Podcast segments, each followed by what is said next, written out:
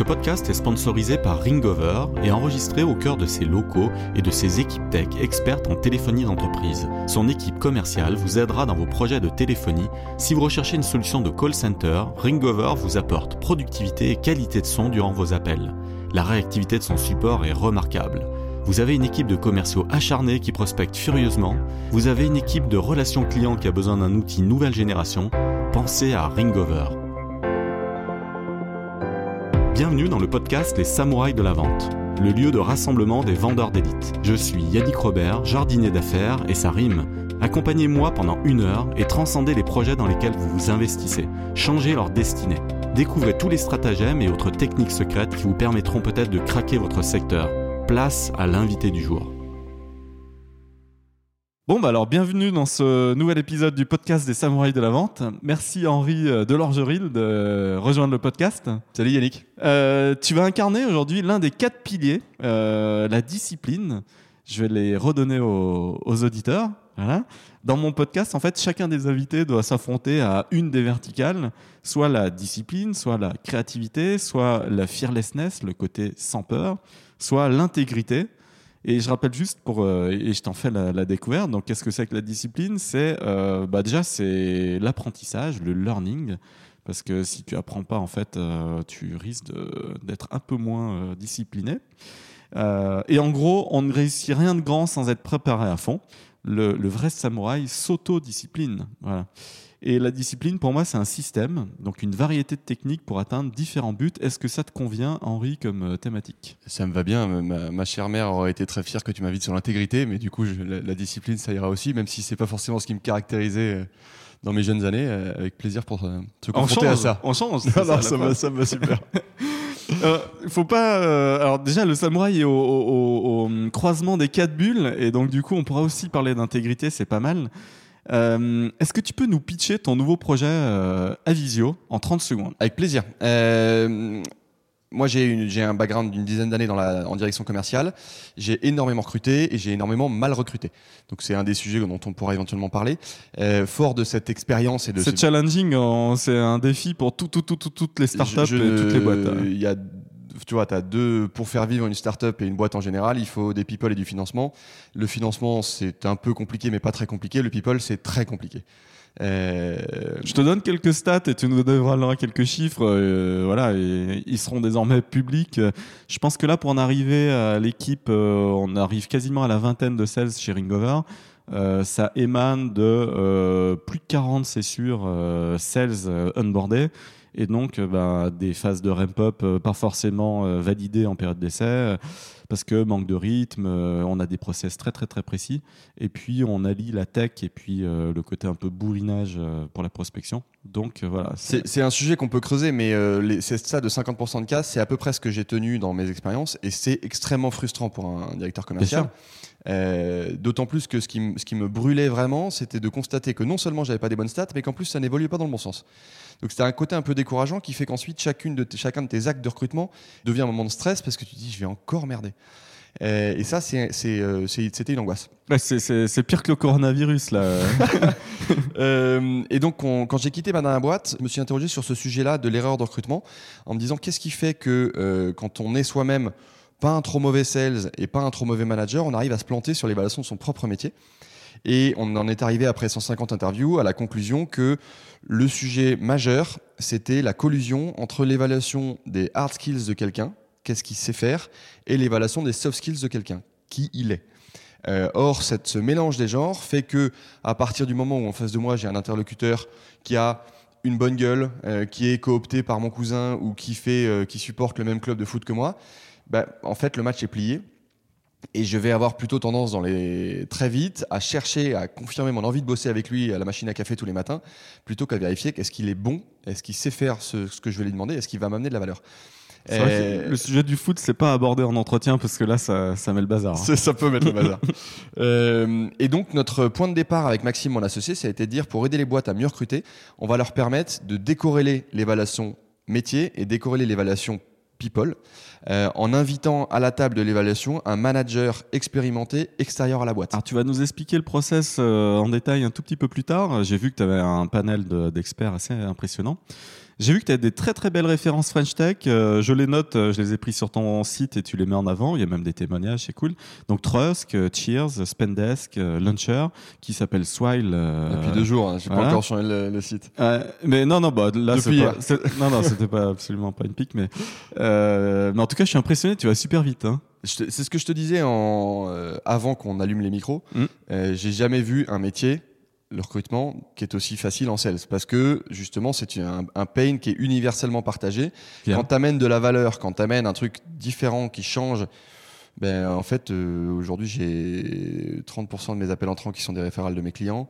Euh, et alors certes, il y a un travail d'évangélisation parce que euh, sur le, ce métier de l'assessment de candidats par un expert extérieur, il y a un côté un petit peu déracinant. D'ailleurs, j'ai pas réussi à signer Ringover. Euh, il y a un côté un petit qui sait qui sait t'as parlé à Renault juste avant je, je, vais, y retourner après le podcast. Est-ce que t'as le contrat? Il y a un côté un petit peu déracinant de se dire attends je sais faire j'ai de l'expérience mais pour autant, une fois qu'on a compris que bah, ouais, se faire aider en recrutement, c'est plutôt de bon sens parce que tout le monde se plante, euh, c'est un régal en sales. Donc effectivement, on a très Il y a une phase de déni. Il y a une phase de déni, je pense, euh, quand tu fais entre euh, bon, de 0 à 20 salariés, tu es dans le déni total. Tu essayes de tout faire. Enfin, tu fais comme tu peux déjà. Et, et après, ouais, la phase compliquée, c'est vraiment entre 20 et 50. Je pense que tu lâches les rênes à partir de 50 salariés. Là, tu te dis, il faut m'équiper de, de, process. Mon objection principale, qui est une objection, une objection problématique parce que c'est une objection non dite, je suis un peu dur, mais c'est dans une certaine mesure l'orgueil des managers et des RH. Ouais. Quand j'entends la phrase je sais faire, je sais que je vais me confronter à un truc compliqué parce qu'effectivement, admettre qu'on a des faiblesses, c'est vachement dur je sais pas ce qu'il en est dans la philosophie des samouraïs, mais admettre que, euh, euh, le samouraï sait que c'est dur de recruter. Que, l'armure. Euh, moi, je, je, je sais pas faire ce métier en fait. C'est vachement dur. Et, et, se faire aider, c'est pas un gros mot. et on arrive nous à des niveaux de satisfaction client qui sont top, dont on est super fier précisément parce que soit on les confronte dans leur choix et donc on leur enlève un moment de, de, de stress et d'angoisse, soit au contraire on leur évite de faire des bêtises. Et, la bêtise coûte beaucoup plus cher que l'accompagnement. Il n'y a, même pas de sujet là-dessus. La bêtise, c'est de perdre du temps en fait. Et si tu résumes une année qui va très très très très vite, si tu as déjà perdu 5 euh, à 6 mois sur une phase de ramp-up sur euh, un ou deux candidats, en fait, c'est assez dramatique. Même pour l'équipe en interne, hein, ça peut être complexe. Je, je, rebondis un tout petit peu là-dessus. Je suis d'accord avec toi. Le, le, sujet principal est un sujet de ROI. Ça coûte de l'argent et ça coûte du temps.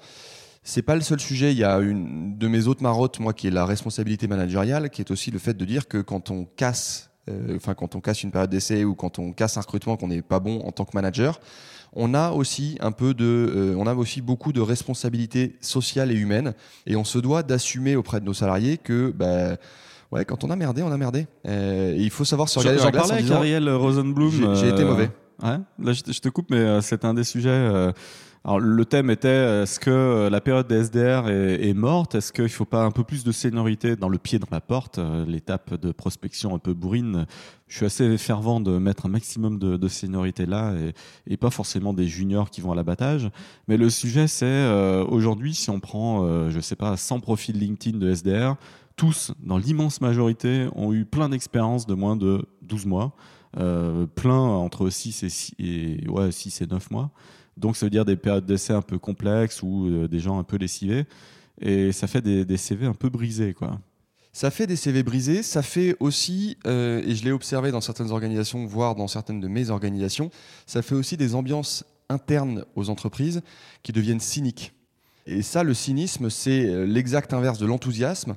Et donc, quand tout le monde vit avec plus ou moins une épée de Damoclès au-dessus de la tête en se disant ouais, les périodes d'essai c'est compliqué, les objectifs c'est compliqué, ouais, mon voisin il peut partir demain matin. Tu as du mal à, créer une logique de meute enthousiaste, joyeuse d'aller au taf, joyeuse de porter son produit, sa valeur, euh, son message. Et donc, il faut se dire que c'est plus grave que ce qu'on pense et pas uniquement d'un point de vue purement économique. Je pense qu'il y a une question morale, éthique, de on doit se forcer à ne pas louper ses recrutements, à réussir ses accompagnements, à bosser ses onboarding, à coacher ses gars, parce qu'un échec de recrutement et la sortie de quelqu'un, qu'elle soit due à cette personne ou qu'elle soit due au manager, euh, c'est un, un truc euh, éthiquement mauvais euh, et philosophiquement un peu grave. Est-ce que tu prônes- des grands mots, mais Est-ce que tu prônes du coup des process avec, euh, je sais pas, 10 entretiens, euh, des process assez longs du coup Et on rentrera un Y peu y dans la. si, si j'avais le process idéal, j'aurais probablement créé plutôt une boîte de process de recrutement commercial ou de process de recrutement de dev. Euh, les process, ils sont aussi liés aux personnes qui les appliquent et, la- et aux spécificités des métiers et des entreprises. Donc, je crois pas qu'il y ait de process idéal. Néanmoins, il y a quelques recommanda- recommandations fortes. La première, c'est pas mélanger les genres. Celui qui évalue le soft n'évalue pas le hard. Euh, celui qui fait le, le- le screening ne fait pas la vente parce que l'un rejaillit sur l'autre. Il y a au moins quatre choses importantes à faire. Euh, screener un candidat, c'est-à-dire screener l'adéquation entre ce qu'il cherche et ce qu'on a à offrir. ok. Généralement, c'est une première étape. Mhm. Évaluer. c'est- Plutôt un profil RH là. Ça peut être un profil RH, mais pas que. Euh, tu vois, dans, euh, par exemple, dans les métiers de développeur, dans lesquels c'est encore plus pénurique que chez les sales, j'ai tendance à recommander à mes clients de mettre la phase de vente au début pour donner envie aux développeurs de venir et de se cogner le processus. Ok. Donc ça, ça peut On changer. Un message à, à Ludo, notre CTO chez Ringover. soit tu es la boîte la plus sexy de France, et dans ces cas-là, tu peux mettre le screening en amont, euh, parce que tu as plus de demandes que d'offres, soit c'est l'inverse, et dans ces cas-là, tu as plutôt intérêt à hooker tes leads de façon très forte, comme dans un process commercial. Mais donc, tu as ces quatre, euh, l'ordre de ces, de ces quatre euh, sujets peut varier, mais les quatre sujets, c'est le screening, donc la, recherche de l'adéquation, c'est euh, l'évaluation culturelle, soft skills, euh, motivation, est-ce que c'est une personne qui sera heureuse chez Ringover ou pas. Le troisième sujet, c'est Ou le- ailleurs. hein. ou ailleurs. Tous- tous les auditeurs euh, Pardon. t'écoutent. Euh, euh, le troisième sujet, c'est le sujet hard skills. Est-ce qu'il sait faire? Est-ce qu'il a appris? Est-ce que je peux lui apprendre? Qu'est-ce qui manque? Et le quatrième sujet, c'est le sujet de la vente. C'est comment je le fais et comment je fais en sorte qu'il ait envie de venir chez moi au vu des conditions, du package, de l'ambiance, des responsabilités, etc. Quatre choses à faire, c'est beaucoup. Régulièrement, quand on fait un entretien en tant que manager, on en fait au moins trois. Soft, hard, vente. Et, et même ma femme, qui est formidable, n'est pas capable de faire deux- plus de deux choses à la fois. Euh, quand tu fais trois choses à la fois, tu fais des conneries. Et nous, en tant que mec, on est plutôt monotage Voilà. Donc, euh, Donc, euh, mais ma, ma recommandation forte, c'est il y a quatre choses à faire, si possible, au moins un interlocuteur par chose. Et deuxième tips euh, que tu pourras faire passer à, à ceux qui écouteront, c'est un enchaînement d'entretiens. Essayez de faire en sorte que les entretiens ne se briefent pas les uns les autres avant l'entretien suivant. Parce que sinon, tu ne fais vrai, que très bonne euh, astuce. tu ne fais que reporter tes biais cognitifs. Si tu commences l'entretien avec le brief du manager précédent qui dit est-ce que tu pourras vérifier ça? En fait, ton esprit va être totalement focalisé sur ça et tu vas omettre tout le reste. Ah, le, le sujet des biais cognitifs, euh, c'est ça? Absolument. Je suis en train de relire. euh, c'est un livre de Robert Greene. euh, je passe le bonjour à Gilles Chetella qui va lui serrer la main ce soir même. euh, il a le même éditeur que Robert Greene. Et c'est les 12 lois. euh, le titre est un peu long, je sais plus. Les 12 lois naturelles de je sais pas quoi. euh, Enfin, c'est pour, euh, c'est pour décrypter un petit peu comment on fonctionne nous. Et puis, bah, c'est un best-seller. Je le recommande. Le livre Dans les best-sellers, on dit que l'avis d'un manager dans un entretien est, est- est verrouillé lors des trois premières minutes. Pas faux. C'est Pas flippant. faux. Alors, je voulais revenir sur la puissance de- du réseau. Tu le mets en avant sur ton site. Euh, comment tu le mobilises Euh, bah, Est-ce que tu peux nous parler de la manière dont tu as créé ce cercle et comment tu l'animes, comment tu le, comment tu le stimules, quoi? Alors, euh, parfois c'est un gros mot, mais ou c'est vécu comme un gros mot. Moi, je suis un. J'aime bien me définir comme un gars de réseau. J'aime beaucoup travailler mon réseau, élargir mon réseau, faire du réseau. Et donc, j'en ai. Est-ce que euh, tu as tapé les 30 000 euh, sur LinkedIn? Sur LinkedIn, on est capé à 30 000. Euh, Hervé Bloch non, non. est obligé, euh, m'a dit dans son épisode, toutes Alors- les semaines, il en supprime une centaine pour pouvoir recharger. Attends, faut que je vérifie, mais je crois qu'il m'a pas encore supprimé Hervé. faut que je vérifie. Euh, non, j'ai pas tapé les 30 000 euh, et je commence maintenant à être effectivement un petit peu plus sélectif parce que je ne voudrais pas arriver aux 30 000. Le sujet, c'est pas tant le réseau au sens volumique que le réseau utile et activé. Euh, Il y a plusieurs choses. Alors, si on attaque le sujet d'un d'un point de vue perso, une chose que j'ai observée en quelques années, c'est que en fait le réseau, contrairement à ce qu'on peut penser, n'est pas un stock. Le réseau, c'est un flux. Très bon, très bon point. Euh, le, le- le réseau, c'est ton réseau activable dont tu es capable de te souvenir. C'est les gars à qui tu as parlé dans les deux derniers mois et qui vont, à un moment, pop-up dans ta tête en disant Ah, tiens, c'est marrant, j'avais parlé à ce mec de tel truc, et là, je viens parler à ce mec de tel autre truc connexe, tiens, Marion Lay. Et donc, Le go-betweener. Exactement. Et tout le travail du réseau consiste à euh, faire tirer des traits pour créer des justement comme comme une, une araignée, de tirer un réseau. Tu Et- vas faire plaisir à l'artiste Jérémy K que j'ai invité dans ce podcast et qui, qui fait des traits. Euh, fait des il traits. adore faire des traits. hein. Je vais être très méchant, mais mon fils de 5 ans fait aussi beaucoup des traits et relie des traits. Euh, c'est très facile comme exercice pour les enfants, la- les- euh, l'araignée. Euh, Mais tu sais qu'en entrepreneuriat, c'est c'est souvent assez dur en fait euh, d'aller en ligne droite. Euh, finalement, l'objectif, il est droit devant et la plupart des projets, ils font des vagues énormes comme ça, en se disant tiens, on va aller faire un petit bout de ça, on va aller faire un petit bout de ça. Ça tangue et en fait, les gars, je- ils oublient d'aller tout droit. J'en ai fait un petit aussi, je te raconterai. Ah mais j'ai fait mes conneries aussi. Hein. le- et donc, le travail du réseau consiste euh, effectivement à tirer des traits. Et plus tu es outillé, conscient et proactif avec ton réseau, plus le, le flux va se transformer en un flux large. Euh, et donc, il faut s'outiller avec des petits outils, des petits reminders, des penses-bêtes, euh, de- un CRM perso. Je suis très attentif à la sortie de Folk, là, de- c'est un des sujets dont je parlais, de, le produit Defender de gestion de réseau. Mhm. J'attends beaucoup de ça parce qu'effectivement, euh, quand tu es complètement dans l'opérationnel de ta boîte, de ton métier, en fait, ton flux, tu as la tête tellement prise que ton flux, c'est 15 jours. Quand à l'inverse, tu es un peu réveillé, etc., ton flux de réseau, en fait, c'est deux mois. Et donc, c'est c'est quatre fois plus important. Euh, J'essaie d'inviter Thibaut Elzière euh, sur, sur le podcast. bah, là. il- t'as- Parce que là, là il endosse le, le rôle de CEO là, sur Absolument. Ouais. Il se confronte, challenge il pour se lui. confronte à ce qu'il à prône, donc c'est assez courageux, c'est cool. J'aime Ouais. beaucoup euh, les équipes eFounder et il s'est associé avec Cyril, qui était euh, un CTO de très grand talent que j'aime beaucoup. Ouais, c'est sûr que c'est une, une denrée rare, les, les, les CTO. ouais. Euh, c'est quoi la thématique clé qui, qui bloque le process des recrutements? Euh, Là, on parle de talents et ils sont durs à dénicher. Il y a beaucoup d'entretiens, on l'a dit, euh, beaucoup d'élus. On m'a dit qu'il manquerait 150 000 commerciaux en France. il y, y a un vrai problème initial de, euh, de stock. Euh, pour le coup, il manque des commerciaux parce que Comment ça se fait? Il y a plein d'écoles de commerce, les promotions débordent. Je, je vais, euh, je vais enfoncer des portes ouvertes, mais euh, l'image du commercial n'est pas suffisamment bonne. Les écoles de commerce s'appellent plus écoles de commerce, mais écoles de management. On imagine, tout le monde imagine qu'il va faire du management. Pour autant, personne ne sait vraiment ce que c'est, mais bon, pff, on n'est pas formé, mais on fait du management, c'est Désolé à tous les candidats que j'ai eu en entretien, en call, en tout ce que mes plates excuses, mais quand même à, à dessein. moi, quand je tombe sur un, un candidat assez senior et qui me dit ouais la prospection, euh, moi j'ai 40 balais, euh, je fais de la prospection tous les jours comme un gros bourrin. Et, je kiffe. Et en fait, euh, j'ai horreur du profil du gars qui me dit la prospection, non, je préférais faire du management. Bah non, si tu veux des performances, claque des buts. Je, parle parfois d'un exemple assez intéressant, c'est l'exemple des consultants. Les consultants, c'est le summum des généralistes. Ils sont très généralistes, très bons, gros, gros cerveau. et ils commencent à la prod. Et puis ils grossissent, ils prennent des responsabilités, ils font un petit peu de management. Et puis quand ils ont 40 ans, euh, 35 ans, 40 ans et qu'ils commencent à devenir partenaires de leur Ils vont- cabinet, ils etc. vont jouer au golf. Alors, ils vont jouer au golf, mais surtout, ils se mettent à faire de la vente. En fait, ils se mettent à faire le business du cabinet et régulièrement, ils adorent. Ils trouvent ça extrêmement marrant, extrêmement intéressant. Ils sont bons. Mais dix ans avant, tu leur, aurais dit, tu leur aurais dit en sortant de l'ESCP que tu as fait, C'était la déchéance. euh, Ouais. va, va faire du sales, mais jamais. Tu sais que j'ai refusé, mais tout le monde me disait tu devrais faire sales. Alors moi je faisais de la banque d'affaires et, en trading. Mais moi j'aurais fait une carrière mais de feu de Dieu si j'avais fait sales en, produits structurés euh, no- notamment. Et Je, je- je- suis assez. voilà. ouais. Et mon, seul rêve, moi, c'était de faire trader. euh, et je l'ai fait. Voilà, j'ai fait 7 ans de trading compte prof. J'ai kiffé. J'ai géré des dizaines de millions d'euros. euh, j'ai fait deux trades à plus de 1 milliard d'euros. J'ai kiffé, quoi. Mais en réalité, aujourd'hui, je suis plus trader. Et ce que j'aime, c'est de faire de la vente. Et en réalité, j'ai fait une erreur.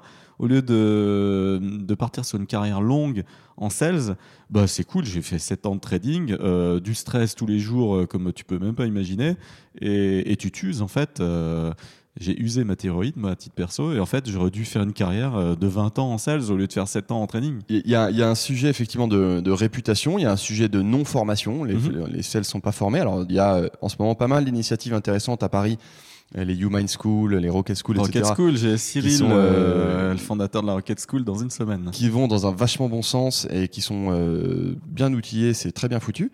Euh, mais au début, il y a un problème de formation. Euh, tu nages probablement euh, en école de commerce à l'ESCP, jamais eu un cours sur euh, Jamais. euh, un CRM. Je m'y suis mis avec la Booster Academy euh, voilà, en tard. 2010 en- par obligation parce que je montais ma boîte. Vachement tard. C'est trop tard. Donc il y a un problème initial. Il y a aussi un problème de complexe un peu. Euh, je remarque notamment que comme c'est identifié comme étant un métier dur, je remarque qu'à l'entrée, euh, notamment les- dans les gens qui aiment bien le contact client, je remarque que très régulièrement les garçons euh, s'orientent vers le sales et les filles s'orientent vers le account management en se disant c'est C'est- dur le sales. C'est dur de trouver des, des profils. Euh, nanas. manque terriblement de filles. Or, Ah. euh, je vais dire une horreur, mais les filles sont meilleures que les mecs. En, Ah en oui, je sales. pense aussi. Elles sont plus carrées, plus organisées euh, et donc elles, elles réussissent. Ouais, peut-être moins dans l'émo- dans l'émotion, quoi, dans l'émotivité. possible aussi. Ouais. Donc il y a, il y a plein, de, plein de problèmes, mais le problème principal, qui est celui pour lequel euh, je suis d'accord euh, et ravi de passer du temps avec toi pour parler de vente, c'est un problème de réputation du- de ce métier qui est pas très bonne. Or, c'est un métier marrant où on ne s'ennuie jamais, où on ne vit que dans les bonnes nouvelles, parce qu'on on imagine qu'on se prend des portes toute la journée. Mais quand on se prend une porte, nous les commerciaux, vous les autres, vous le voyez pas, on le cache sous le tapis. En revanche, Alors- quand on gagne, ça, on vit dans la lumière et c'est très sympa. Montons une initiative, je suis sûr qu'il y a plein de gens qui nous rejoindraient. Euh, faisons, le, faisons le tour des écoles de commerce avec euh, une journée, genre euh, promotion du, du métier de vendeur. Moi, je monte sur scène et, et je défends le bout de gras. hein. Avec plaisir. on, y, on y va ensemble si tu veux. Euh, tes retours clients en fait euh, qui t'apprécient, euh, qui voilà, qui partagent leur avis, euh, mettre sur ton site, voilà, retirer l'affect, retirer les, biais, recruter la, pression du, recrutement. T'en as, parlé. Et finalement, j'ai noté aussi, bah, tu facilites les recrutements de, de potes, hein, parce que c'est dur de recruter un pote. Alors, on a eu ce cas, ce cas d'usage. Alors ça, c'était très marrant. On a eu un fondateur qui nous a appelé parce qu'il était en train de recruter un de ses vieux copains Mhm. et qui se disait honnêtement, je la sens pas, j'ai peur de faire une bêtise et en même temps, je suis complètement happé par mon envie de bosser avec mon pote. Euh, et donc, est-ce que, est-ce que vous pouvez le valider? Et j'ai trouvé ça extrêmement courageux de sa part euh, parce qu'effectivement, il faut reconnaître. Il faut, c'est Joko, voilà. Euh, il faut reconnaître quand on est dans un moment euh, où on n'est pas en capacité de juger. Or, très souvent, comme beaucoup de sujets de management, le sujet du recrutement génère de l'orgueil. En France, le management est très survalorisé. Mhm. Euh, on est très fier de manager, on considère ça comme une évolution logique de carrière, et donc on est très fier de recruter, et donc on sait faire, et donc on, le, on en parle, on le dit, j'ai recruté jusqu'à 20 personnes, super. Et t'as réussi? T'as été formé, tu savais le faire? Est-ce que toi, en école, est-ce que toi, dans tes premières années de formation, est-ce que toi, dans tes premières années d'expérience, tu as eu ne serait-ce qu'une heure de cours théorique sur comment recruter une bonne personne Or, c'est, tout le monde le dit, on enfonce une porte ouverte en disant oui, le recrutement est le moteur de la croissance des entreprises. C'est totalement incantatoire parce que tous les managers, les, les premiers managers, 25, 26, 27 ans, On fait- 28 on ans, fait au doigt mouillé. euh, on les drop devant un candidat en disant bah, vas-y, choisis-le. Mhm. Mais tu sais pas faire, mec. L'instinct, ça n'existe pas. Ouais. Le, le sixième sens, ça n'existe pas. Ah, mais je, je le sais, je donne. C'est pour ça que j'avais noté. euh, là, je suis assez persuadé que j'ai deux potes. euh, je suis assez persuadé, par exemple, que leur profil irait bien avec Ringover. J'en ai déplacé un en, en entretien. Et en fait, euh, il s'est dit, waouh, en fait, là, il y a des objectifs hyper ambitieux, tout ça. euh, Voilà, c'est de la vente. En plus, il a vu le plateau. Enfin, il y a de l'énergie. Et du coup, en fait, euh, c'est pas moi qui l'ai évalué parce que là, je l'ai mis en- entre les mains de deux autres personnes, justement pour qu'il y ait un petit côté indépendant. Mais du coup, en fait, il... ouais, la mayonnaise a pas pris. Voilà, premier. Et le deuxième, euh, c'est un petit peu, euh, c'est un petit peu pareil, genre euh, beaucoup de pression, beaucoup. En fait, quand tu présentes un pote, euh, quand tu souhaites onboarder un pote, en fait, ça met beaucoup de pression. En fait, c'est très, très, très. ça dur. met beaucoup de pression à toi, ça met beaucoup de pression. euh, Voilà. En revanche, euh, la coop- si, si on parle du sujet de la cooptation, Mhm. c'est une c'est un très très très très bon outil parce que c'est un Ouais. outil d'attractivité des candidats. C'est aussi un excellent outil de fidélisation des salariés. c'est vrai.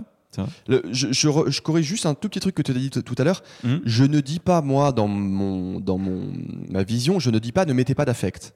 Je- Ah oui, alors je sais pas qu'est-ce que. En fait, je dis oui. ne, ne mettez pas d'affect au Alors, moment où c'est pas le moment. peut-être le lycée. ouais. C'est-à-dire quand, quand effectivement tu fais soit la vente, c'est-à-dire pour essayer de closer ton candidat, Mhm. ou quand tu fais de l'évaluation euh, des soft skills, là tu mets de l'affect, au contraire. Mais, et ne mets que de l'affect, mets de l'humain, essaie de sentir le gars. Mais quand tu fais de l'évaluation hard skills, là, ne mets plus ton affect. Parce que sinon, effectivement, il y a une distorsion du jugement, il y a une déformation liée au biais cognitif. Euh, donc il faut mettre de l'affect au bon moment. Il faut juste pas mélanger les solutions. Je, hum, alors, je vais te poser la question un petit peu brute. euh, c'est quoi les, skills qui manquent le plus aujourd'hui aux, candidats? Voilà. Mais, mais juste avant, comment tu réalises donc toi tes audits de compétences? Nous, on a mis en place des scorecards. euh, Il y en a une dédiée à la combativité, scorecard euh, samouraï de la vente. Et euh, la deuxième, en fait, c'est plutôt la coachability, quoi, le, côté apprentissage. Donc, toi, tu fais tes audits comment? Alors la philosophie qu'on a choisie dès le début, donc quand on ouvre un métier pour l'évaluation, donc là en ce moment on est en train de travailler, c'est un peu plus long que prévu, mais on est en train de travailler sur les métiers de la finance, DAF, RAF, contrôleur de gestion. Quand on ouvre un métier, c'est toujours la même méthode. On commence par s'entourer d'une quinzaine ou d'une vingtaine d'experts métiers, donc qui sont des C-level de belles boîtes de la place, euh, qui se cooptent entre eux euh, et qui répondent à un certain nombre de critères sur euh, leur parcours, le nombre de recrutements qu'ils ont fait, etc. On crée ce pôle d'experts. Et puis on va les mettre dans une salle pendant trois soirées, trois ateliers dans lesquels on va les faire travailler sur d'abord le contenu du, la définition des métiers, le contenu hard skills des métiers et ensuite les modes d'évaluation de chacun de ces hard skills. Notre parti pris dès le début, ça a été de dire on va descendre à la maille du savoir-faire et donc décliner un métier générique dans une liste de savoir-faire qui sont des chantiers autonomes qu'un salarié ou un candidat doit savoir gérer avec plus ou moins de réussite. Ce qui ne veut pas dire que euh, le candidat idéal doit savoir faire tout. Ça n'arrive, c'est c'est très rare. Mais en revanche, le manager qui recrute doit pouvoir faire une évaluation de ce candidat, avoir une photographie extrêmement précise sur, mettons, les 35 savoir-faire d'un commercial, une vision extrêmement précise de qu'est-ce qui est maîtrisé, pas maîtrisé, à renforcer. Et ensuite, je ne cherche pas à recruter des robots qui maîtrisent tout, je cherche à recruter des gens qui vont s'intégrer dans mon organisation et que je pourrais former pour essayer de mettre le curseur. Euh, c'est un peu le- la, la prise mâle dans la prise femelle. C'est quelle est la prise mâle du candidat? Est-ce que ça correspond à la prise mâle de la boîte? Et là où tu cites le travail très intéressant, souvent issu de la méthodologie Wu, le travail de scorecard, c'est euh, en fait dessiner la prise femelle de l'entreprise. Mhm. Voilà ce dont on a besoin. Et nous, la méthodologie consiste à dessiner la prise mâle de façon extrêmement objective et extrêmement technique. Donc en descendant à la maille du savoir-faire. Nous, il nous faut des, des athlètes dans la téléphonie. Il vous faut des athlètes de, fond ou de vitesse des, compétiteurs. euh. Alors, très très bonne question. Euh, nous, il nous faut des tennisman. Il nous faut pas ni des marathoniens, ni, euh, ni je sais pas, Usain Bolt. On est dans le tennis, nous. Il faut, faut renvoyer la balle. Et... En fait, c'est au tennis, c'est assez marrant parce que tu es obligé de faire des petits sprints, mais en même temps, on est d'accord, c'est pas, pas un métier de de, de pure vitesse quoi. Donc c'est aussi utiliser le cerveau et surtout varier, varier, varier. Au tennis, tu peux taper comme un gros bourrin, le gars il va se caler sur ton jeu à un moment donné. Si tu varies pas les effets un maximum, bah tu restes capé. euh, ce qui est mon cas d'ailleurs en ce moment à 15-5. Et si tu veux monter euh, Écoute, tu- 15-2, tu- 15, on va- tu- on va peut-être avoir un- avoir sujet parce que moi je suis pas un grand fan de tennis. Ah, merde. comme- de façon générale, je suis pas un très grand fan de sport euh, individuel. Euh, euh, je- moi je suis plutôt un gars du rugby. Mais je vois, je vois bien effectivement l'image que tu prends, c'est-à-dire la régularité et la créativité. Donc c'est effectivement ça, ça, ça correspond à des skills de commerciaux. Euh, ce qui manque, selon moi, quand même un petit peu dans le tennis, c'est le travail d'équipe. Ah, pas faux. Il y a des matchs en équipe. euh, ça débarque dans un mois pour tous les. Écoute, je veux bien voir ce que ça donne, mais je, voilà, je, je suis, tu vois, Tu sur, soutiens sur le bord du Sur un terrain. CV, dans mes biais cognitifs, il y a quand même une petite tendresse pour le mec qui a marqué rugby, handball ou football en bas plutôt que pour le gars qui a mis. euh, En même Ju- temps, judo, en même tennis temps, ou, c'est un euh, vrai sujet euh, parce que moi, je suis, je suis vraiment un loup. euh, euh, je bosse de chez moi, par exemple. euh, J'ai mon mon poste quand je suis en mode gros bourrin. euh, voilà, je suis dans ma bulle et et finalement, je parle qu'à des prospects. Je parle pas, euh, je parle pas au reste de l'équipe. Donc ça, c'est en fait, c'est quand même un sujet qui me qui me passionne. Et il y a besoin de faire des des ateliers d'équipe, des choses en équipe. Mais c'est vrai que quand tu, je sais pas, c'est un vrai sujet. Je comprends le, ton le- point, le- mais le- le cerveau est un, est un incroyable aspirateur. Euh, il faut observer sur un, sur un desk où tu as six commerciaux, il faut observer comment les punchlines se promènent. Ah bah oui, non mais d'accord. Tu vois, t'as un effet ouais. d'éponge euh, qui fait qu'en écoutant les calls des autres, Ah. euh, je me suis d'ailleurs Bah, nous, on fait Je- une boîte à call d'ailleurs, justement pour avoir des. de- Très bien. Voilà, recorder les, les punchlines. Euh, euh, t'as- en ce moment tu as des boîtes qui s'intéressent beaucoup au sujet c'est très très intéressant le sujet de l'amélioration du contenu des calls mais Puis t'as Euh, des phrases magiques. je me suis toujours beaucoup inquiété des commerciaux qui allaient faire leur call dans un phone booth ou dans une salle parce que ça veut dire qu'il n'est pas complètement serein que les autres l'écoutent et puis ça veut dire qu'il n'entend pas les autres Alors, Euh, ça dépend du degré de seniorité en fait. alors, il peut, il que- peut t'arriver que ouais. ce soit par un, dans un souci Ouais. de discrétion parce que l'open space est trop euh, est trop sonore ou parce que c'est des sujets délicats. J'en ai eu un comme ça, euh, il préparait son VIE, ça arrivé il y a 7 ans, il préparait son VIE, il me disait ah, je peux pas passer les coups de fil là, euh.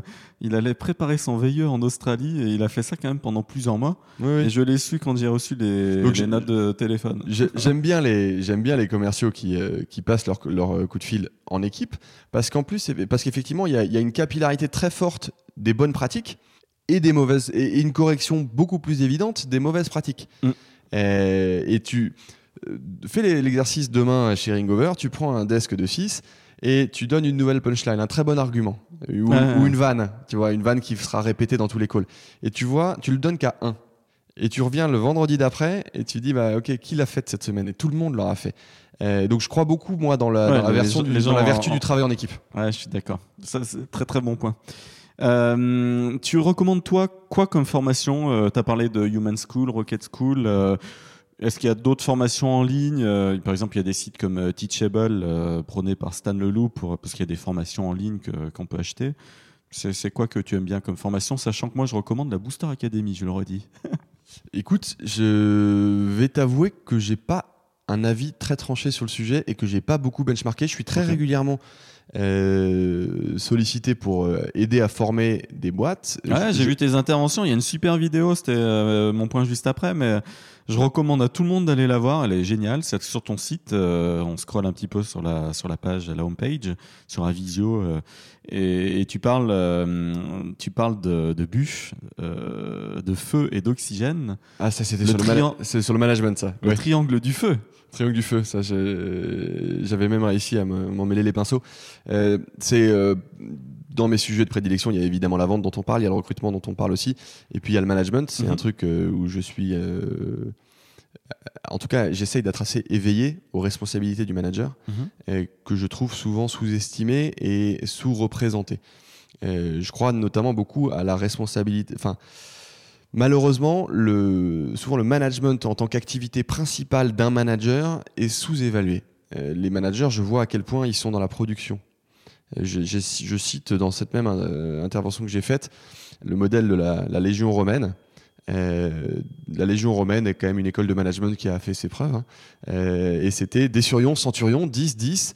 Donc une personne est responsable de 10 personnes. Au-delà, il ne peut pas faire son travail.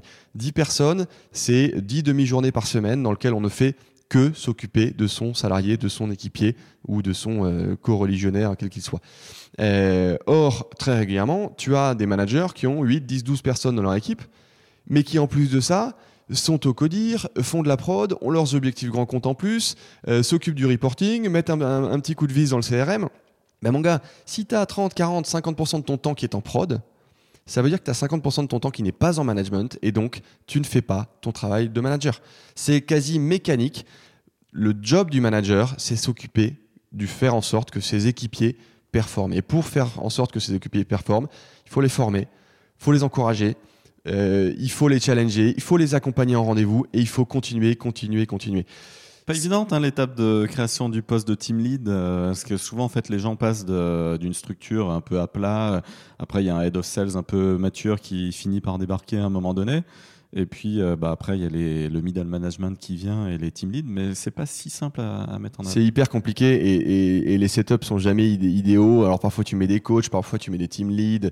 Euh, Moi-même j'ai testé plein de trucs, notamment chez mon docteur, on avait 120 commerciaux, donc c'était beaucoup. Il y avait euh, en plus une, une organisation ve- verti- enfin, pyramidale. Donc on a essayé plein de trucs et on a, on a loupé plein de trucs, hein, faut pas se leurrer. Euh, mais on ne- je considère qu'on ne surinvestit jamais sur l'intensité du temps qu'on passe en management. Euh, et c'est effectivement, je, citais cet exemple dans, euh, une intervention sur le triangle du feu, où tu as euh, le triangle du feu, c'est la bûche, l'oxygène et l'allumette.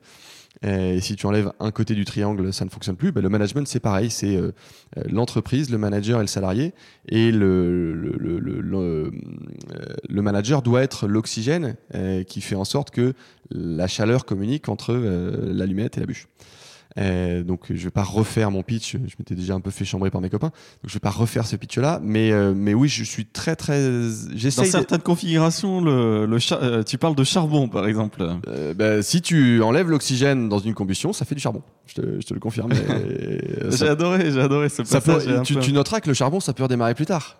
Mais Alors, il faut y remettre de On va l'oxygène. bientôt arriver à la, de nouveau à la période du, du barbecue. J'en tente un dans 15 jours pour le printemps. Ah, t'es motivé. ouais. Je suis très motivé. Tu viens de chez mon docteur, j'ai déjeuné, je cherchais là euh, avec Thibaut de Groot.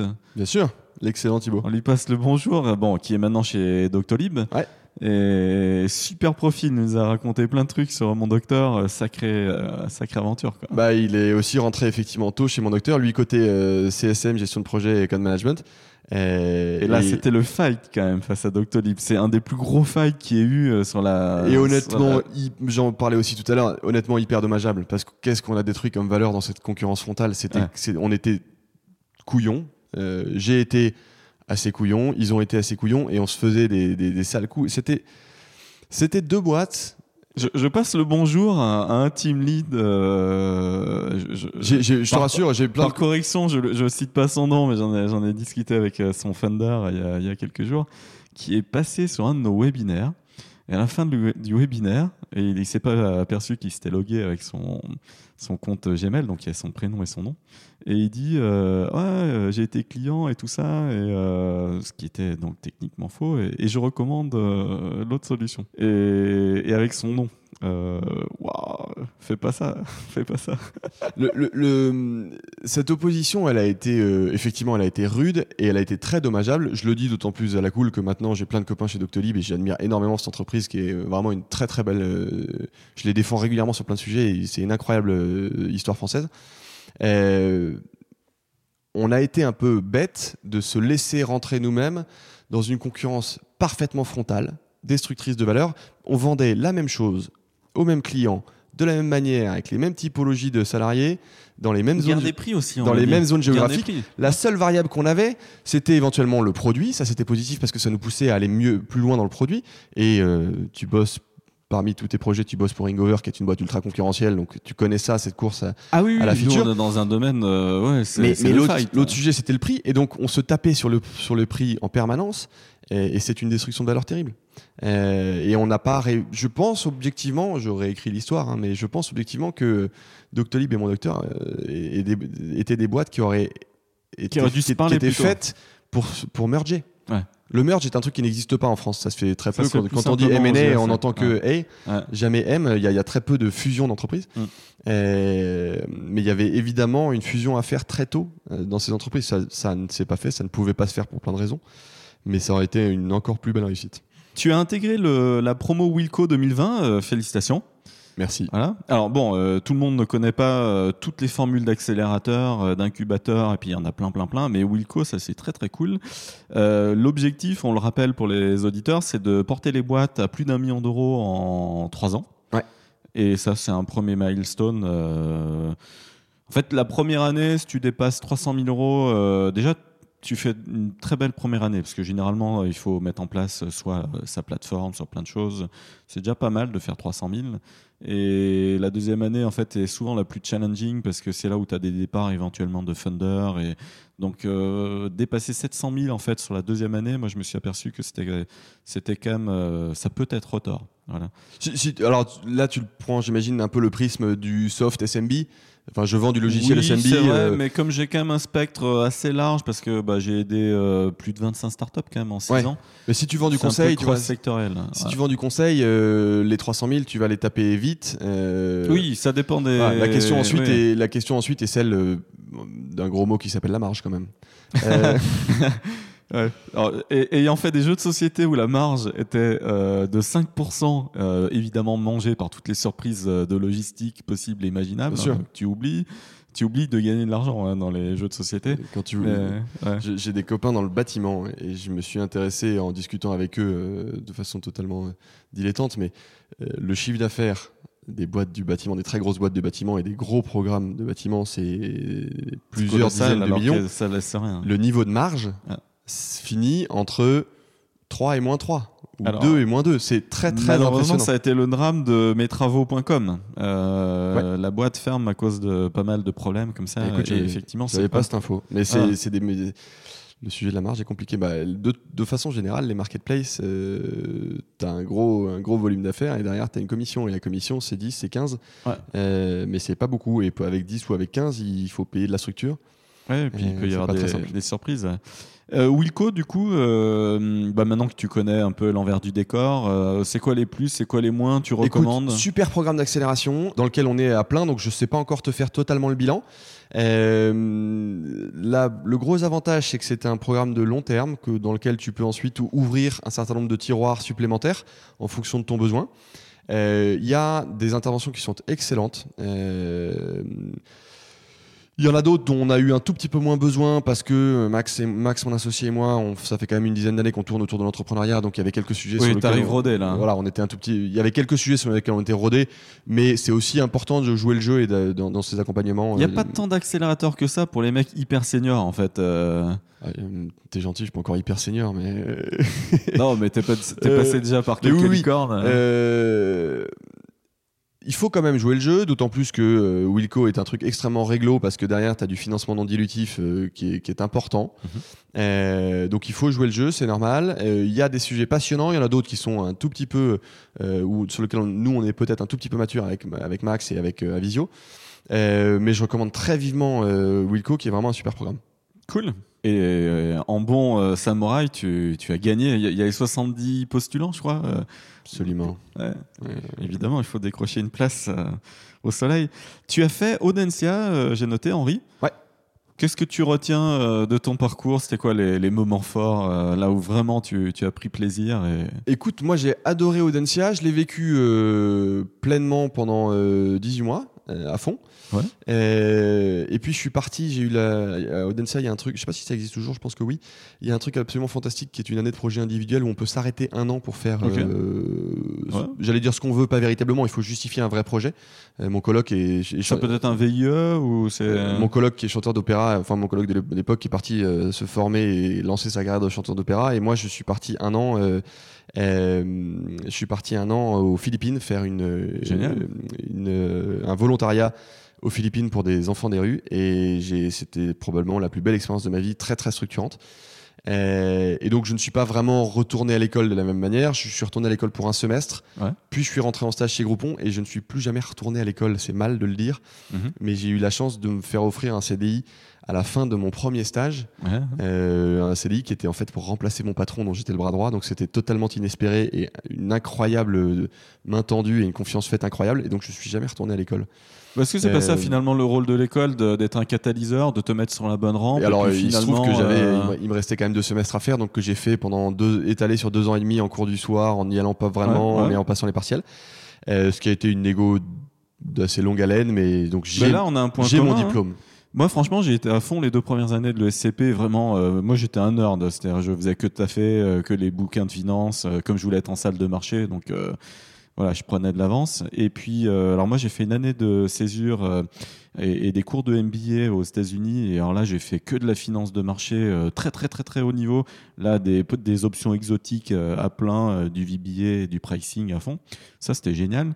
Et c'est vrai, bah, quand je suis revenu pour ma troisième année à l'ESCP, Là, j'étais en salle de marché bah, les deux tiers du temps. Je finançais ma troisième année en étant en salle de marché. Et c'est vrai que j'avais pris tellement d'avance en fait sur les sur les cours que ouais la priorité moi après c'était c'était métier quoi. Oui, moins, euh, après les premières expériences, euh, c'est normal que la mentalité des étudiants évolue et il y a un peu plus de plomb dans le crâne, un peu plus de sens des responsabilités. Ouais, puis tu aussi sens un peu voilà, plus de- au bout du un peu plus de vision. euh, Mais ouais. c'est aussi le travail des écoles de parvenir Oui. à transformer un, un étudiant en jeune pro. Quoi. Ouais. Mais j'ai ça permet de créer le réseau. j'ai adoré Audencia. Je- D'ailleurs, je capitalise. C'est un bon bonne Mhm. suggestion. Je capitalise pas du tout assez sur le réseau de mon école. Et il faut que je le À retravaille. toi de l'animer. En fait, c'est ça. Tu, tu crois qu'il faut que je le prenne de l'intérieur? Ah ben moi, euh, c'est très très très souvent que je euh, stimule les gens de ma promo. Ouais. Ouais, Ah. bah, j'ai pas fait ce travail-là et je devrais. T'as raison. Euh, mais je recommande beaucoup Audencia. C'est une super école. Nantes est une ville géniale. Euh, près de la mer. Ah bah. Toutes les qualités Nantes. Elle pousse là en ce Et moment. on a la possibilité, en sortant de soirée à 6h du mat, d'aller au marché de Talensac manger des huîtres. Et ça, toutes les villes ne le permettent pas. J'adore les huîtres. Euh, je cite, tu es dans un secteur où il y a d'autres euh, concurrents, euh, par exemple Up2, euh, bah, ils ont levé 10 millions d'euros, du coup on sait un petit peu euh, leurs chiffres. Ils ont recruté 2500 euh, personnes l'année dernière, des Ouais. sales. Euh, au total, je redis le chiffre, même si je l'ai donné dans l'épisode de- d'Ariel euh, Rosenblum, il y a 800 000 commerciaux en France. Mhm. Voilà, donc, euh, et il en manquerait encore euh, 150 000. Je, je te, Donc, euh, je te précise, moi je recrute pas que des commerciaux. hein. Je recrute des commerciaux, mais aussi du product, du marketing, etc. Euh, Du C-level euh, sur euh, voilà, des, des associés qui pourraient manquer dans certaines associations ou pas? Alors, euh, paradoxalement, je fais très peu d'associations, puisque souvent les associations sont très early stage. À un moment, on n'a pas les moyens de s'offrir un chasseur. C'est pas faux, tiens. Euh, Bon donc, j'adorerais en faire parce que c'est des belles rencontres à créer. Mhm. Et il m'est arrivé d'en créer, mais pro bono. Euh, en tant que chasseur, je fais Ah, pas de. ça, faut toujours une partie pro bono. euh. Tu vois, quand je rencontre des, des- des gars qui me disent non, je veux pas reprendre un job salarié, je veux, je veux lancer un projet, j'ai aucune raison de pas les mettre en relation. Mhm. Euh, quand on a lancé la deuxième, le deuxième étage de la fusée avec Max, c'est-à-dire une fois qu'on avait fait l'assessment, on s'est mis à faire du sourcing, en- toujours en capitalisant sur le réseau d'experts. Euh, tout le monde nous a dit mais les gars, vous êtes dingues, c'est un marché ultra bouché. Euh, Il y a plein de super boîtes. euh, T'as Up2, t'as t'as Ariel qui bosse super bien, t'as Mhm. Ignition Programme. Avec des business models vraiment totalement différents. hein. Mais euh, attends, le recrutement, c'est hyper bouché. Euh, Il y a quelques chiffres qui nous ont encouragés à y aller. Euh, D'une part, en France, le recrutement par chasseur, c'est 20% du, du marché, alors qu'à Londres, c'est quasiment 80%. Donc euh, il y a une part de marché gigantesque. Et puis, nous sommes, en tout cas sur la verticale start-up au sens large, nous sommes sur un marché qui est sur des marchés et des métiers qui sont tellement pénuriques, qui évoluent tellement vite, qu'en fait, euh, l'avenir est brillant euh, pour le recrutement parce que tout le monde galère. C'est la première chose que tu m'as dit quand je suis rentré dans ce studio. On galère à recruter, mais tout le monde galère. Bah, nous, nous un message à tous les auditeurs. hein, on recherche entre 60 et 96 chez Ringover. Euh, envoyez les CV, hein, balancez. euh, voilà, on, Je- moi, je vais t'envoyer ma plaquette. ça va être voilà, on- on- Euh, cherche mais- plein de talents. Et à l'inverse, je suis, je suis très, en fait, je suis très copain avec les chasseurs. Euh, euh, je suis, moi, je suis très copain avec Clément Martin, euh, Rocket for Sales, qui fait un taf de dingue. Euh, je suis très copain avec Job Force. Je suis très copain avec plein de gens. Euh, et on n'a en fait aucune raison de se foutre sur la gueule, précisément parce qu'il y a de la place pour tout le monde, chacun Ouais, avec sa spécialité. T'es deep market là, il n'y a pas besoin de. Ouais. T'en penses quoi de la culture de la gagne, euh, enfin de la niaque commerciale hein, du coup euh, en France? C'est est-ce qu'on a un pays de, de gagneurs? Je sais pas très bien ce que c'est la culture de la gagne, ou telle que tu l'as définie, ou telle que tu l'entends. Est-ce qu'on est un pays de gagneurs? J'ai envie de te dire que oui, par euh, bête patriotisme économique et parce que on, a, un produit de, concepteur de produit, pas de problème, produit tech, euh, mais je suis pas si convaincu que ça. En tout cas, c'est le débat que j'ouvre sur euh, la manière de, de le vendre. Je On ne est fais que tomber sur des vendeurs. projets. on est des Ouais. très mauvais vendeurs. Moi, je, je prends souvent c'est un exemple qui est vrai. C'est tu, tu as dû aller plusieurs fois à Station F. Oui, bah, j'y étais euh, lundi pour enregistrer Guillaume Moubèche, euh, prochain épisode que je diffuse demain, euh, fondateur de l'Emlist. Excellent vendeur pour le coup. C'est un contre-exemple que tu me donnes. Ah, Mais- J'étais avec Gilles Chétella juste après pour un pot à la Félicita là et super vendeur aussi Gilles Chétella. Tu, tu rentres dans. Moi, ce qui me frappe à Station F, c'est le silence. Station F, c'est très calme. Euh, T'as raison, c'était. C'est très calme. C'est ahurissant. Il y a que des, mecs avec y a des que casques. des- en fait, il y a que des product qui dev. guys, il y a que des devs, et il y a très peu de gens au téléphone. Et quand tu fais des calls à Station F, et il, m'arrive d'en faire parce que je passe un peu de temps à l'incubateur d'HEC, tout le monde te regarde avec des gros yeux, tu emmerdes tout le monde. Dans mon T'es esprit, obligé de t'isoler en permanence bah, pour le. en tout cas, tu déranges, potentiellement, tu déranges et tu sens que c'est pas trop l'ambiance. Euh, et donc, or, dans mon esprit, pour moi, Station F, ça allait être une ruche euh, avec un dynamisme des gens au téléphone Ouais. euh, et on y va et on vend et il faut qu'on prouve notre valeur, il faut qu'on prouve notre marché. C'est pas le cas. Ah, on, on on est adresse un message à la station F. On est les euh, meilleurs du monde Hein en produits. On fait des produits de dingue. Quand tu vois ce qui sort de la station F et d'autres Ouais, esprits torturés de nos, de nos chers innovateurs, mais on est des très mauvais vendeurs. À l'inverse, il y a deux ans, j'étais à New York pour le, le- le grand salon du retail. Euh, j'ai ouvert les yeux, c'était la première fois de ma vie que j'allais à New York. Il m'a fallu que j'attende 30 ans pour aller à New York. Euh, j'ai été bluffé par les techniques de vente des gars sur le salon. T'as quand même dans un salon B2B des mecs debout sur une estrade qui balancent des billets de 50 dollars en disant Tiens, mec, voilà ce que tu perds euh, toutes les minutes que tu n'utilises pas mon software. Tu ferais rêver euh, Stéphane Boucris qui en a balancé dans la rue des billets. Ouais, C'est complètement dingue. Faire un truc comme ça en France, tu passerais pour un, pour un gros, un énorme bourrin. Et pourtant, leurs produits sont pas dingues. On était à l'époque, on faisait de la veille pour euh, à l'époque où j'étais chez Mhm. Hoist, où on avait un- pour le coup un produit complètement visionnaire, incroyable. Et on y allait pour euh, commencer à réfléchir, à explorer les États- le, le marché américain. Il n'y avait pas un produit qui était au niveau.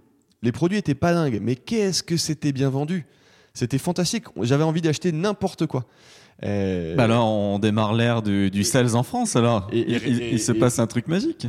Anecdote qui est un peu plus ancienne, euh, je sais plus à quelle occasion et dans quelle boîte, j'étais allé au salon du marketing, qui a Mhm. lieu, euh, qui était, je crois, annulé par le Qui, qui coronavirus. être annulé. Attention, euh, prenons Mais- du gel. J'en ai là, je le sors. Attention, il est ah, il en a vraiment en plus. tu l'as acheté à 55 euros, c'est ça J'ai acheté un carton de. Alors, super vendeur. Alors là, pour coup, euh, Ne le, participe pas, monter le- les prix, c'est mal. le mec dans le magasin, il me dit euh, Bon, bah, façon, il me reste plus qu'un carton. Vous savez pas, euh, on sait pas ce qui peut arriver, tout ça. Donc, c'est 4 euros euh, et il y en a 12 dedans. Donc, euh, j'ai quand même claqué 48 euros là pour du gel hydroalcoolique. Je pense que tu as eu tort. Et je pense que je vais jamais l'utiliser, le carton, en fait. Oui. Mais il a été bon Mais- vendeur. Pour reprendre cette anecdote, euh, j'étais au salon du marketing à un moment où je devais m'équiper en CRM et je m'étais dit plutôt que de m'emmerder à benchmarker, à faire des démos, etc., je vais au salon du marketing, il y aura tous les éditeurs, je vais tous les voir. Euh, J'avais un assez fort tropisme Salesforce. Je vais à la keynote Salesforce où il y avait un magnifique ricain qui arrivait de Seattle ou de je sais plus où, avec les mâchoires, euh, les mâchoires carrées, les dents blanches et un petit micro de TEDx. Le Un- mec un- était Un ancien. Trop stylé. Un, un ancien du foot US, alors. il pitchait comme un dingue sur la valeur, sur euh, euh, où est-ce que Salesforce va t'amener. euh, tu, ton entreprise ne sera jamais la même avec et sans Salesforce. Je suis sorti de là, je me suis dit, mais il n'y a pas. Évidemment, je vais m'équiper de Salesforce. Allons sur le stand Salesforce voir les modalités. Et j'arrive sur le stand Salesforce, je tombe sur un gars, un Français pour le coup, euh, profil plutôt technico-commercial, euh, chaussures à bout carré, chemise double col, euh, qui m'a fait ce que moi j'appelle une démo sous la souris. C'est-à-dire, euh, on regarde l'écran, prend la souris, puis alors si vous cliquez là, ça fait ça. Et puis si vous cliquez là, ah, ben, ah oui, vous pouvez aussi faire ça. Qui m'a fait une liste de fonctionnalités, de paramétrage, de trucs extrêmement compliqués. Et il avait l'impression de faire la démo de sa vie, le gars. Et moi qui sortais de la keynote de son euh, super sales américain 10 minutes avant, en 10 minutes, il m'a pété la motive et je me suis dit attends, ce truc est une usine à gaz, c'est pas du tout mon besoin, moi j'ai besoin d'un truc euh, qui aille plus vite, etc. Et j'ai fini avec PineDrive. Et pour moi, c'est un, un éclairage assez, assez fort que je ressors régulièrement. Tu vends de la valeur, c'est génial. Tu vends des fonctionnalités comme un gentil français euh, en faisant des, en cliquant là, ben regarde si tu cliques là, ça aussi, ça peut faire ça sans m'écouter et sans savoir dans ce dont j'ai besoin, bah ouais, tu vas vachement moins me motiver.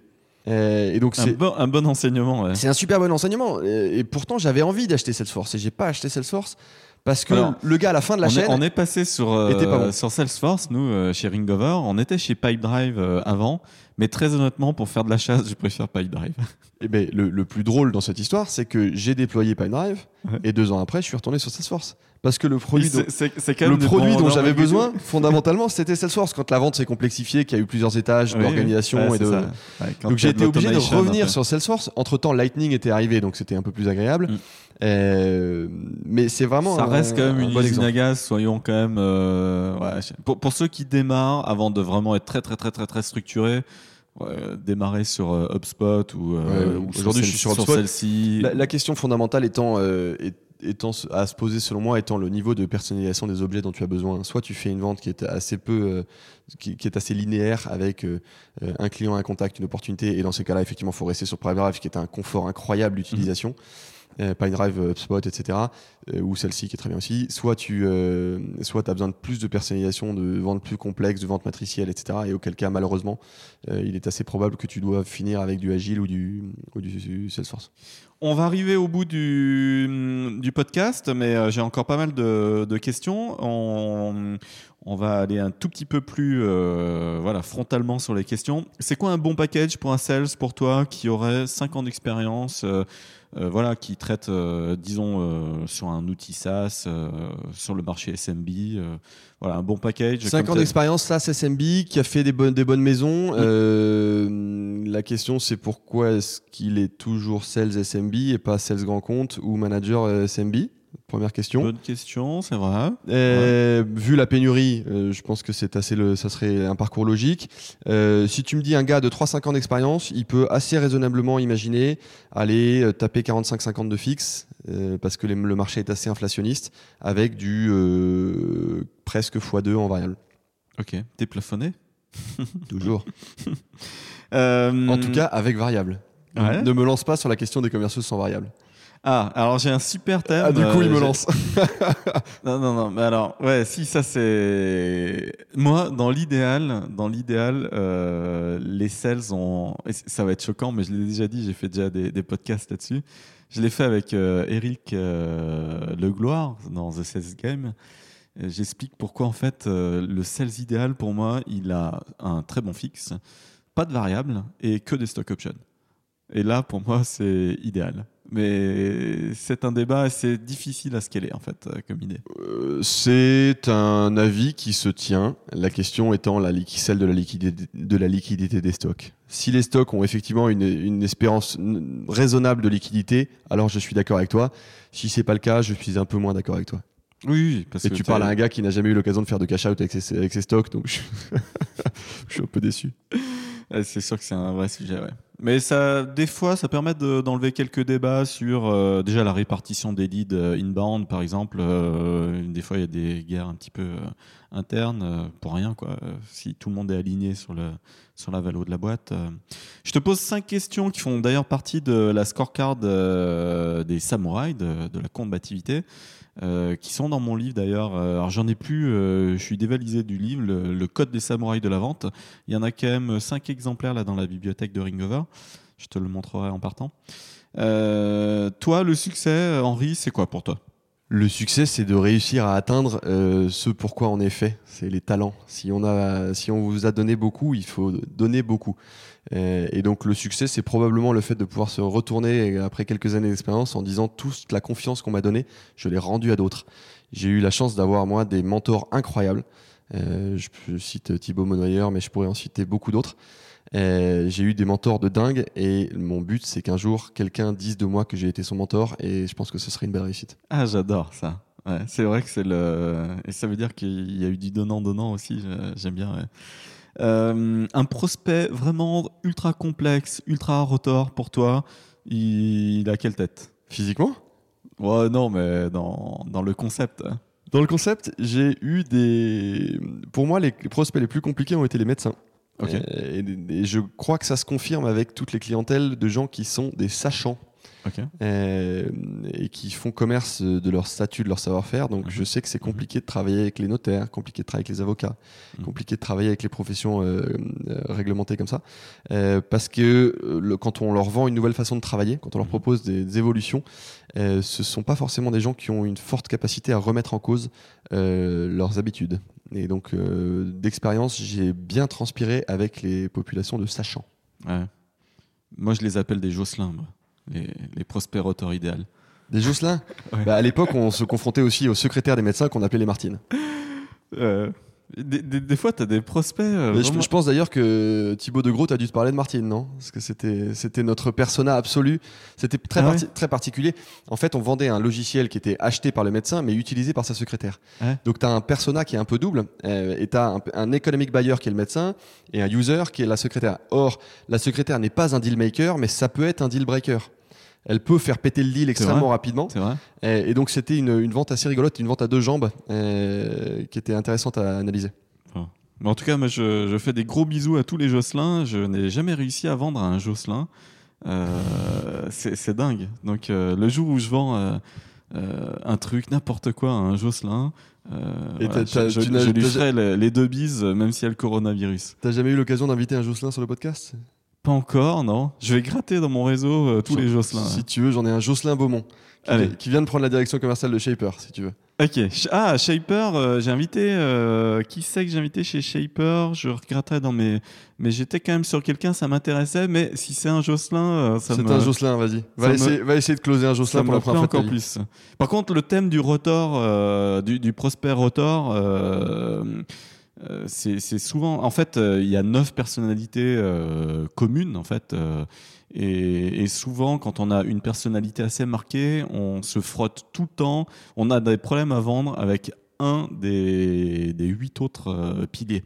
Et en fait, je leur donne ce, ce prénom amical, mais il y a des frictions souvent avec Donc, ça euh, veut dire que si- opposé. Si toi, Yannick, tu n'arrives pas à vendre un Jocelyn, c'est parce que tu es un Jocelyn? Alors moi je suis euh, l'anti euh, l'anti Jocelyn. Tu es C'est- l'anti-Jocelyn. Ouais, mais ouais parce que moi j'ai un profil d'aventurier donc Donc Un, tu es, je suis- tu es un, le, Mike. Horn, c'est ça? Hein? Tu es le Mike Horn qui n'arrive pas à vendre un Jocelyn. Ouais le, le ouais ouais le mec qui me voit débarquer ouais, il se dit oula c'est qui le, le gars? qui il, dé- il débarque du pôle Nord là.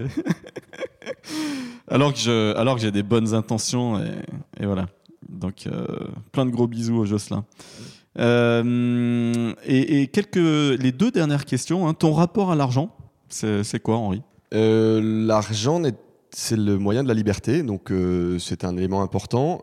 C'est aussi un élément qui prend un sens différent à partir du moment où, où on a une famille et où on a quelque chose dans sa vie qui est autre chose que soi. Et donc euh, l'argent est souvent, en- on va dire qu'en début de vie ou de carrière, l'argent est un moyen de, de jouissance.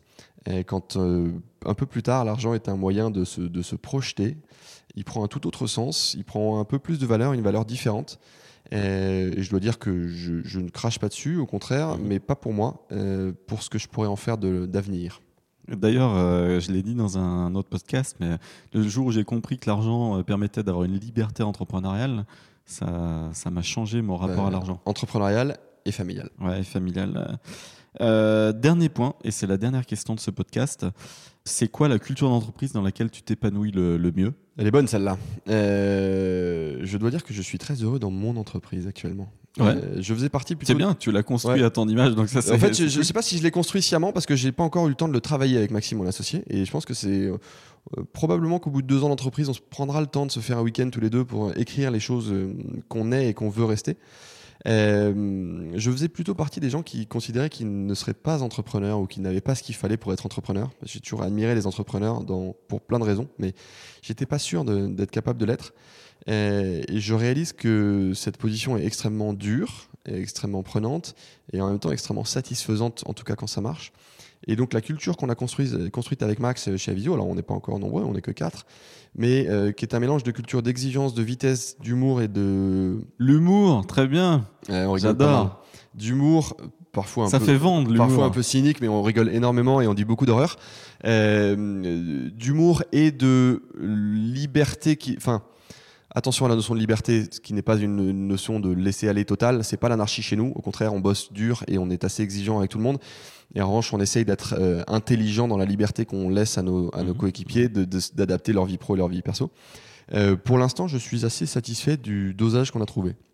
Je croise les doigts et je touche du bois. Bah écoute, c'est une conclusion qui me, qui me plaît parce que là je vois une, une boîte qui va, qui va fuser, Merci. voilà, qui a les bonnes fondations. Donc, euh, bah Henri, merci pour cet épisode. Merci de ton invitation. C'était super de discuter avec toi. Euh, les auditeurs, euh, vous pouvez aller retrouver plein, plein, plein d'épisodes, de plein de gars que j'ai enregistrés déjà. Euh, voilà, si vous voulez écouter Hervé Bloch, le fondateur des Big Boss, il est sur le podcast. Stéphane Boukris, le fondateur d'Ametix, il est sur le podcast. Gilles Chetela, qui a vendu sa boîte 100 millions de dollars, Sticky Ads, et qui lance Clind, super app pour le learning. Euh, je te conseille, crée un Clind. On va en créer un là pour euh, Ringover. C-L-I-N-D. Euh, en fait, c'est pour, euh, c'est pour se partager de, hum, voilà, du, du contenu euh, d'apprentissage. Quoi. Comment se former à telle et telle technique, euh, tout, tout ce qui t'aide.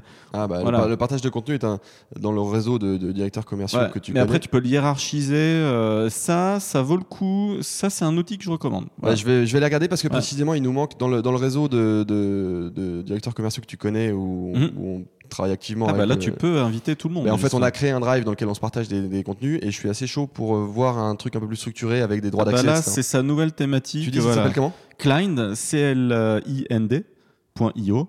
Et je le recommande à tout le monde. Allez-y, foncez. euh, Je l'utilise euh, moi-même.